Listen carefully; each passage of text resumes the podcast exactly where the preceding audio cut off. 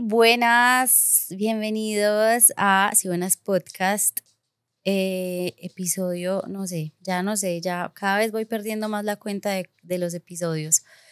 Pero nuevamente yo sola, eh, hablaba con la grúa hace poquito que que bueno volver a retomar los episodios sola como empecé, eh, porque siento que de alguna manera fue la razón por la que este proyecto empezó y era como para yo desahogarme y de pronto poder exteriorizar un poquito todos esos pensamientos y todas esas cosas que le llegan a uno en la cabeza que no lo dejan dormir ni descansar.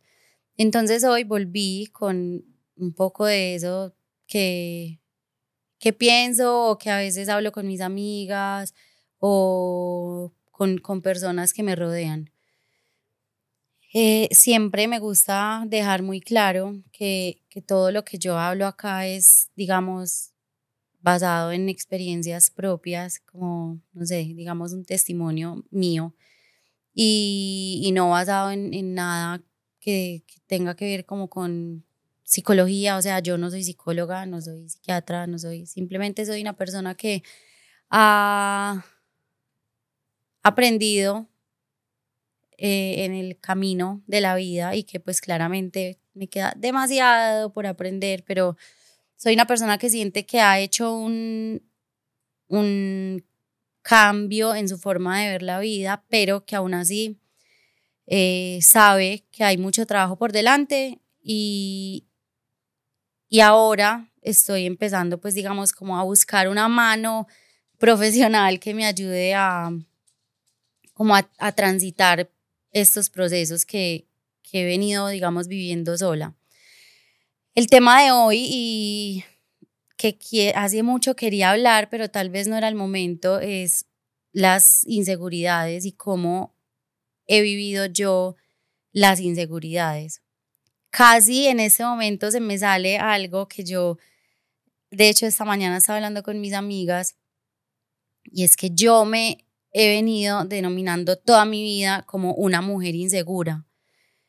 Y esta mañana una amiga me regañó y me dijo, tú no eres una mujer insegura, te tienes que quitar ese apellido que te has puesto durante tantos años y que ya no te pertenece. Tú has hecho un cambio muy grande eh, y claramente hay circunstancias en la vida que le disparan a uno eh, algunos comportamientos del pasado, porque pues, como decía anteriormente, yo no he hecho un trabajo o, psicológico o una terapia juiciosa, sino que he ido brincando de terapeuta en terapeuta. Entonces, como que ya, yo cuando ella me dijo eso, dije, pucha, sí, tenés toda la razón. Yo y, y, me fui a una imagen que viene estos días en Instagram que me mandó alguien que no es, no es las cosas que decimos, sino cómo las decimos. Yo puedo decir, eh, estoy triste o puedo decir, me siento triste. Entonces, siento que de alguna manera hablo de, de, las mujeres porque pues yo soy una mujer, me imagino que, que en los hombres sucede igual las mujeres damos por hecho que, que somos inseguras, que somos celosas, que somos em, muchas cosas, principalmente negativas, y nos ponemos ese apellido y nos ponemos esa mochila y cargamos con ella y de alguna manera aprendemos a, a victimizarnos de cuenta de, de, esos apellidos que nos ponemos. Yo he sido una persona que, digamos, durante muchos años se ha puesto esos apellidos de ser una mujer ansiosa, de ser una mujer celosa, de ser una mujer insegura. Y cuando uno se carga con esas cosas durante tanto tiempo y durante tantos años, quitarse eso de encima resulta muy difícil y mucho más difícil si no estás con una persona, un profesional al lado que te ayude a hacerlo. En todo caso, yo siento que a medida que las personas nos vamos volviendo más conscientes y siento que el estado de conciencia pleno en mí no ha llegado, pero ¿Cómo me he vuelto más consciente yo? Yo creo que sufriendo mucho, como eh, viviendo cosas dolorosas, pero cuestionándome esas experiencias. O sea, yo durante muchos años de la vida viví experiencias dolorosas y viví experiencias malucas, pero nunca me cuestioné por qué estaban pasando o para qué estaban pasando. Y en un punto de mi vida, cuando empiezo a, a, sufrir por, por relaciones de pareja, yo me empiezo a cuestionar qué, qué ha pasado en mi vida para, para que yo sufra por esto. ¿Qué ha pasado en mi vida para que yo me sienta intranquila, ansiosa, insegura, celosa? Entonces, siento que ese momento de conciencia se da cuando, cuando uno se empieza a cuestionar. Y también siento que, yo siento que cuando hablamos de, de conciencia y del despertar de la conciencia, uno de pronto lo asemeja mucho como a un estado de plenitud y de tranquilidad, pero a veces ese despertar de la conciencia es como ese, esa estrellada que uno se empieza a pegar y, y cuando uno empieza a ver cómo es la vida realmente. Entonces, ¿por qué quería hablar yo de las inseguridades como las he vivido yo? Porque siento que es, siento que es algo que, que viven muchas mujeres, pues que vivimos muchas mujeres. Yo, digamos, hoy siento que he hecho un camino, pucha, he recorrido un camino en el que de alguna manera me he empoderado mucho, eh, me he aprendido a valorar también, pero no quiere decir que a veces ataquen otra vez las inseguridades.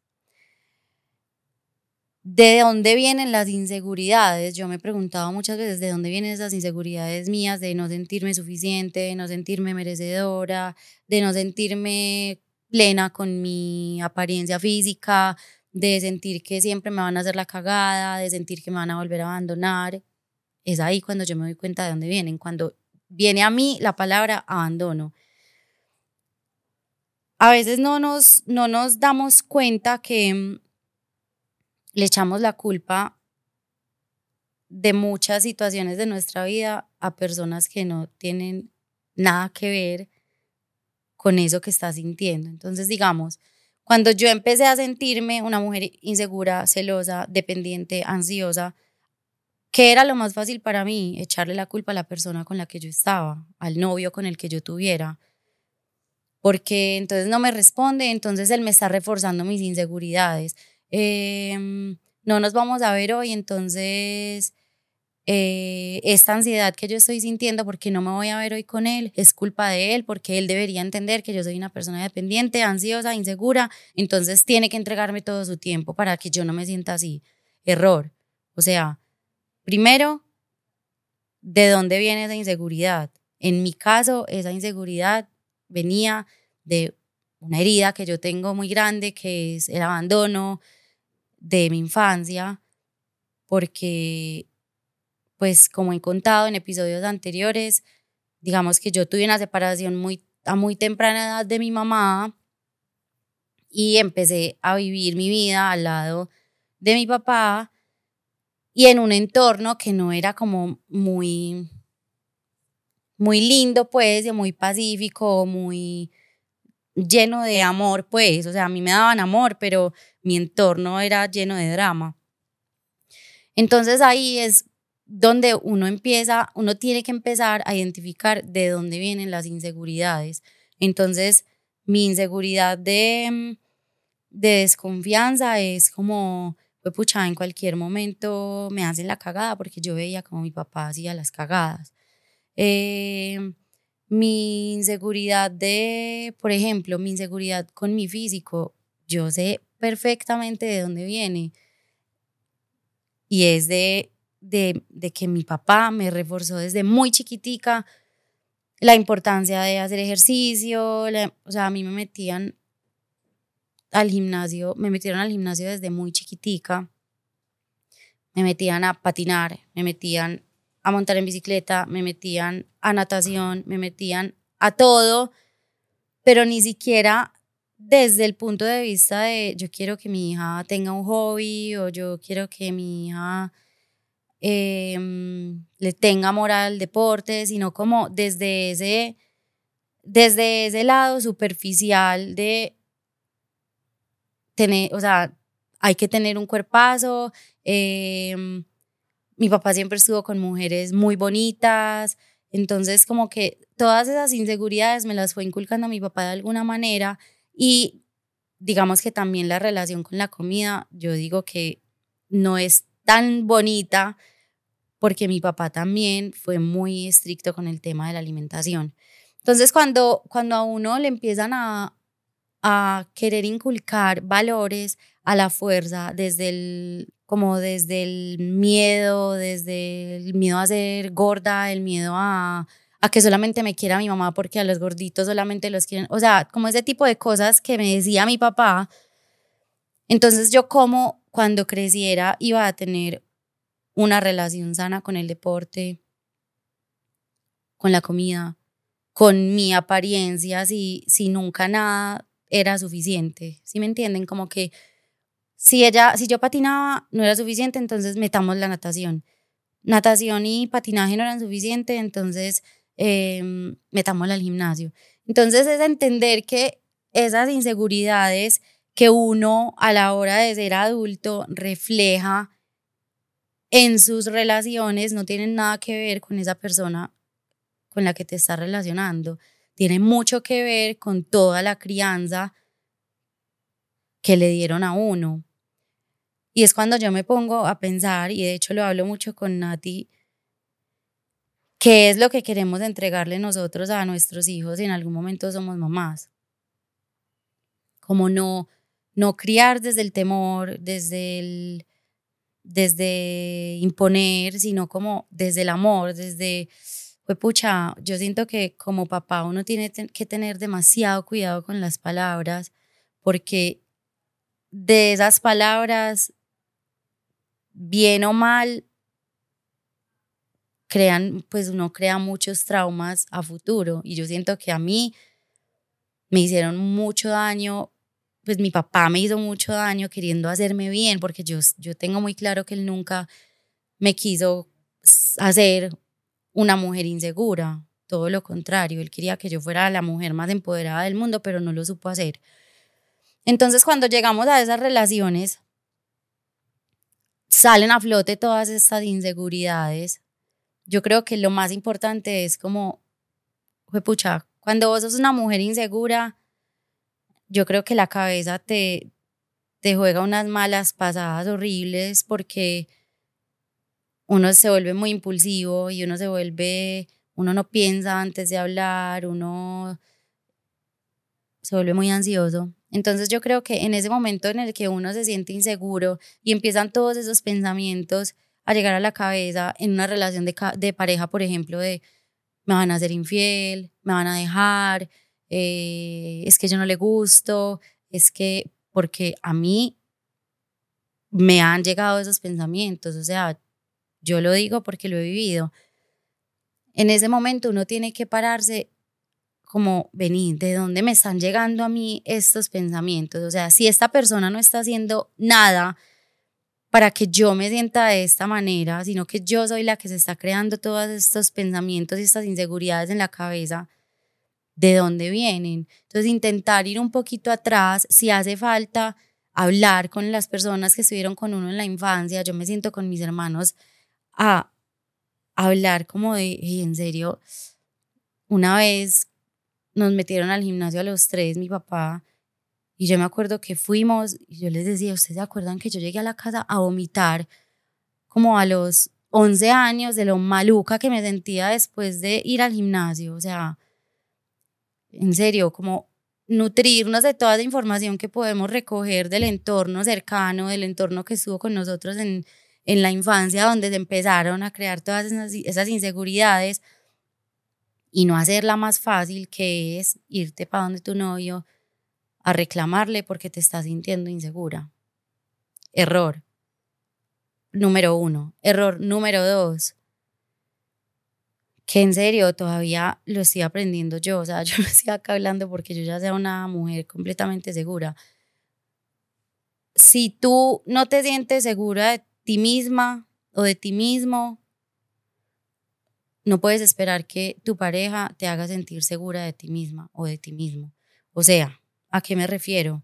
Si a mí me cuesta entender que mi pareja necesite sus espacios a solas o sus espacios con sus amigos, el problema es mío. O sea, el problema no es de mi pareja por querer tener espacios a solas o con sus amigos. Entonces, no culpemos a las personas, que yo caía en eso mucho de, de, de decir es que estoy súper ansiosa, entonces, por favor, tienes que estar conmigo, no puedes estar con tus amigos, porque yo te necesito, vení, o sea, hay que aprender a gestionar todas esas emociones. Tú no puedes basar tu tranquilidad o tu bienestar o tu no ansiedad en la compañía de una persona. Y cuando me refiero a una persona, no solamente hablo de, de relaciones de pareja. A veces nos volvemos súper inseguros también con las amistades. A mí me ha pasado, como que yo veía a dos amigas juntas y yo decía, hey, pero ¿por qué no estoy yo? ¿Por qué, no están hablando conmigo? Y por qué, o sea, como que nada de, de lo que haga una amiga, si realmente es tu amiga, lo va a hacer como de maldad. O sea, uno en una, en una amistad tampoco debería sentirse inseguro. Y si te sientes inseguro, entonces me imagino yo que no es una amistad real, pues. Entonces, siento que hay que dejar de echarle como el, el bulto de nuestras inseguridades al resto y de verdad hacernos responsables de ellas, em, hablándolas. Me parece súper importante porque yo en muchas relaciones entré a las relaciones mostrando mi mejor versión, sabiendo todas las inseguridades que habían dentro de mí, que había dentro de mí. Entonces, cuando hago conscientes los momentos en los que atacan más esas inseguridades, yo creo que se hace más fácil hablar de ellas. Y cuando uno puede tener la tranquilidad de hablar con una persona de sus inseguridades, siento que, que de alguna manera esas inseguridades bajan un poquito. Ejemplo, yo creo que el tema de la ansiedad todavía es muy tabú. Y el hecho de ser una persona ansiosa, de ser una persona medicada, a mí a veces me generaba muchas inseguridades porque no sabía si mi pareja o, o si mi familia o si algunos amigos iban a entender que yo en un punto de mi vida estaba necesitando de la medicación. Y sentía que tal vez algunas personas podían usar esa debilidad, entre comillas, que no es una debilidad, en mi contra. Entonces, cuando yo empecé a hablar de lo que me preocupaba, de lo que me pasaba, de lo que yo sentía, de todas esas inseguridades que a mí me atacaban, yo siento que eso me empezó a, empoderar más. O sea, yo no tengo por qué avergonzarme de mis inseguridades. Yo siento que esas inseguridades de alguna manera le forjan a uno el carácter. Entonces, cuando uno permite que esas, esas, no sé, pucha, mira, me estoy sintiendo así, yo sé que esto no tiene nada que ver contigo, yo sé que esto tiene que ver conmigo, pero necesito que entendas que me estoy sintiendo así por esto, por esto, por esto, por esto, por esto, como que, hey, pues pucha, yo digo que del otro lado la otra persona tiene que de alguna manera valorar el que uno no le esté echando la culpa de las inseguridades a esa persona, sino como que lo hagas parte de tus inseguridades y de tus miedos. Y ahí es cuando uno trabaja como, yo creo que en equipo. Y siento que, sobre todo en las amistades, eso, pucha, eso es una eso es algo que, que ha marcado en mí un antes y un después, porque yo creo que con mis amigas yo nunca me he sentido juzgada muy pocas veces me he sentido juzgada. Y creo que hablar abiertamente con mis amigas de mis inseguridades me ha, me ha dado como esa confianza para, para también hablarlas en otros, en otros contextos. Hablar de esas inseguridades con mi familia o con mi pareja. Como que me ha hecho satanizar menos el hecho de sentirme insegura en ocasiones. Entonces, yo creo que para, como para redondear un poquito todas estas ideas que he ido soltando durante el episodio, porque ya saben algunos que yo acá me siento esa desbordarme y no llego acá como con una estructura clara. Siento que es importante saber de dónde llegan esas inseguridades, de dónde vienen, identificar muy bien de dónde vienen. Creo que es importante eh, para personas como, como yo, que han tenido, no sé, como sucesos en su infancia, que han marcado sus conductas, pues ya en la adultez, como intentar tener un acompañamiento para, para trabajar esas inseguridades. Yo lo empecé y espero ser muy firme en él porque sí me parece muy importante el tema de, de, hacer terapia.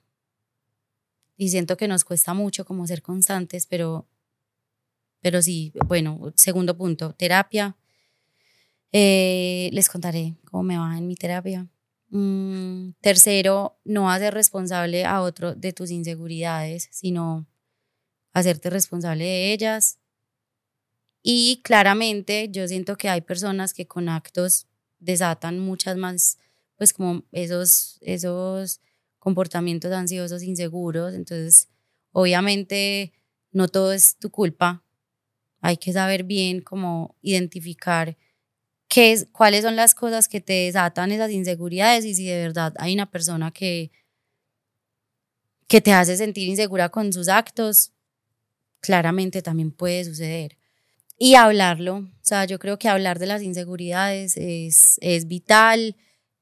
No guardarse eso, porque yo creo que guardarse todas esas inseguridades, esos, esos miedos, llevan, los llevan a uno a una vida ansiosa. Entonces, abrirte con tus amigos, con tu familia, a contarles cómo te estás sintiendo, me parece demasiado importante.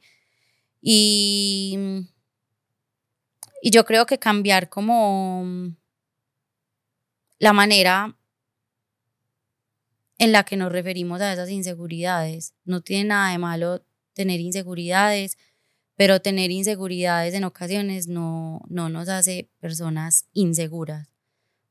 Y, y tener esas inseguridades y sentirse inseguro en ocasiones,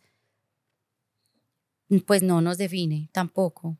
No define nuestras relaciones, y, y también siento que, que ser en algún momento de la vida inseguro tiene solución, pues, y, con acompañamiento. Yo creo y espero que puedan, que pueda mejorar como ese, ese tema de inseguridades. Entonces, nada, ahí les dejo este pensamiento que tenía en la cabeza sobre las inseguridades, yo creo que es algo que se trabaja toda la vida para una persona que, ha lidiado años con eso y, les contaré cómo me va a mí en mi proceso porque lo empecé hace poco. Eh, sí, yo creo que hace poquito. Y nada, acá estaré como siempre esperando que me escriban qué les pareció, eh, si de pronto tienen algo que agregar, a lo que hablé, también me encantaría que me lo digan si difieren en algo también, como que me, me gusta, me gusta que me escriban como Nico, sabes que no me parece, yo opino esto. Estoy súper abierta a comentarios. Ya saben que nos vemos en Instagram, en Si Buenas Podcast, Spotify, YouTube, Apple Podcast y nos vemos en el próximo episodio.